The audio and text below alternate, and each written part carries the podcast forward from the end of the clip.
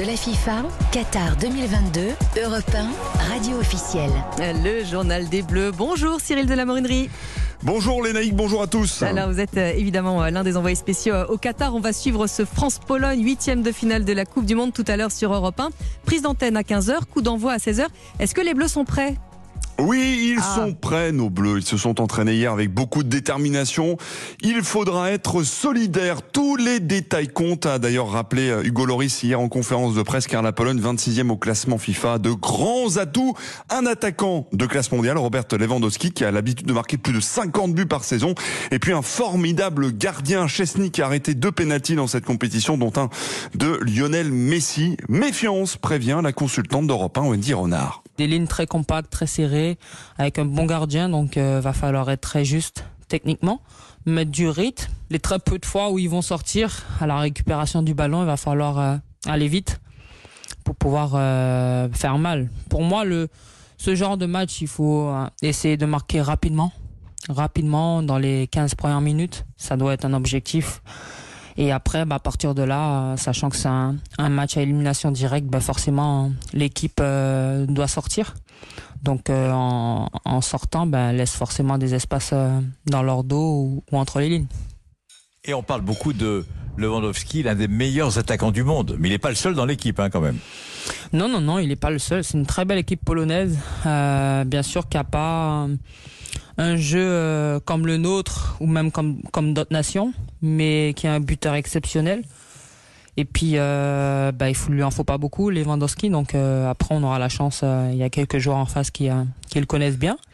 Mais lui aussi, il les connaît très bien. Donc, donc non, il va falloir être intelligent garder euh, ses émotions, maîtriser, et puis euh, ben, avec le ballon, euh, ben, faire mal, hein, tout simplement. Va faire mal, nous dit Wendy Renard avec Jacques Vendroux. Cyril, la France se méfie de Lewandowski. Évidemment, c'est c'est le Bappé polonais. Hein.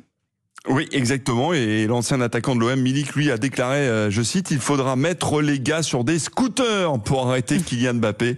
Kylian Mbappé qui sera titulaire et, et normalement ce sera l'équipe alignée face au Danemark qui devrait être reconduite. Une France, un France-Pologne euh, forcément particulier pour un joueur, euh, Cyril Hugo Lloris. Il va rejoindre un certain Lilian Thuram, le capitaine. 142 sélections. Eh Hugo oui. Loris va devenir, c'est fou, hein, ouais, l'égal de Lilian Thuram.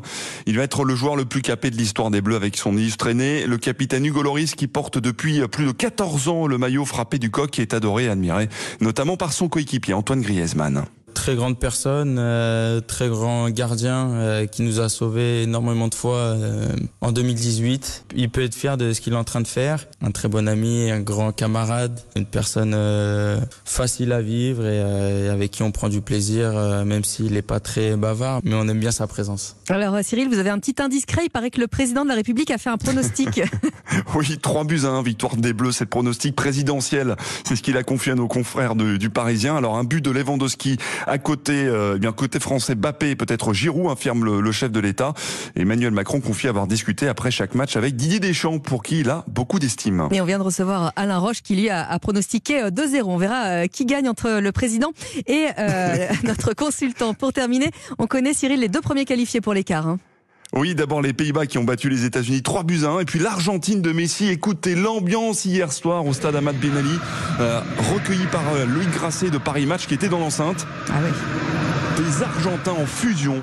Euh, notamment sur le but de, de Lionel Messi. C'était son millième match hier soir. L'Argentine s'impose 2 buts à 1 face euh, donc à cette euh, équipe euh, et euh, le premier quart donc c'était l'Australie. Le premier quart s'annonce fabuleux entre Argentins et Hollandais. Et puis on va suivre évidemment ce soir hein, France, enfin ce soir, cet après-midi pour nous Cyril, France-Pologne. C'est évidemment à 16h heure française, prise d'antenne, on le rappelle sur Europe 1 euh, dès 15h. Bon match Cyril, Merci beaucoup. Ça va être for- formi- formidable, fabuleux. on y est déjà.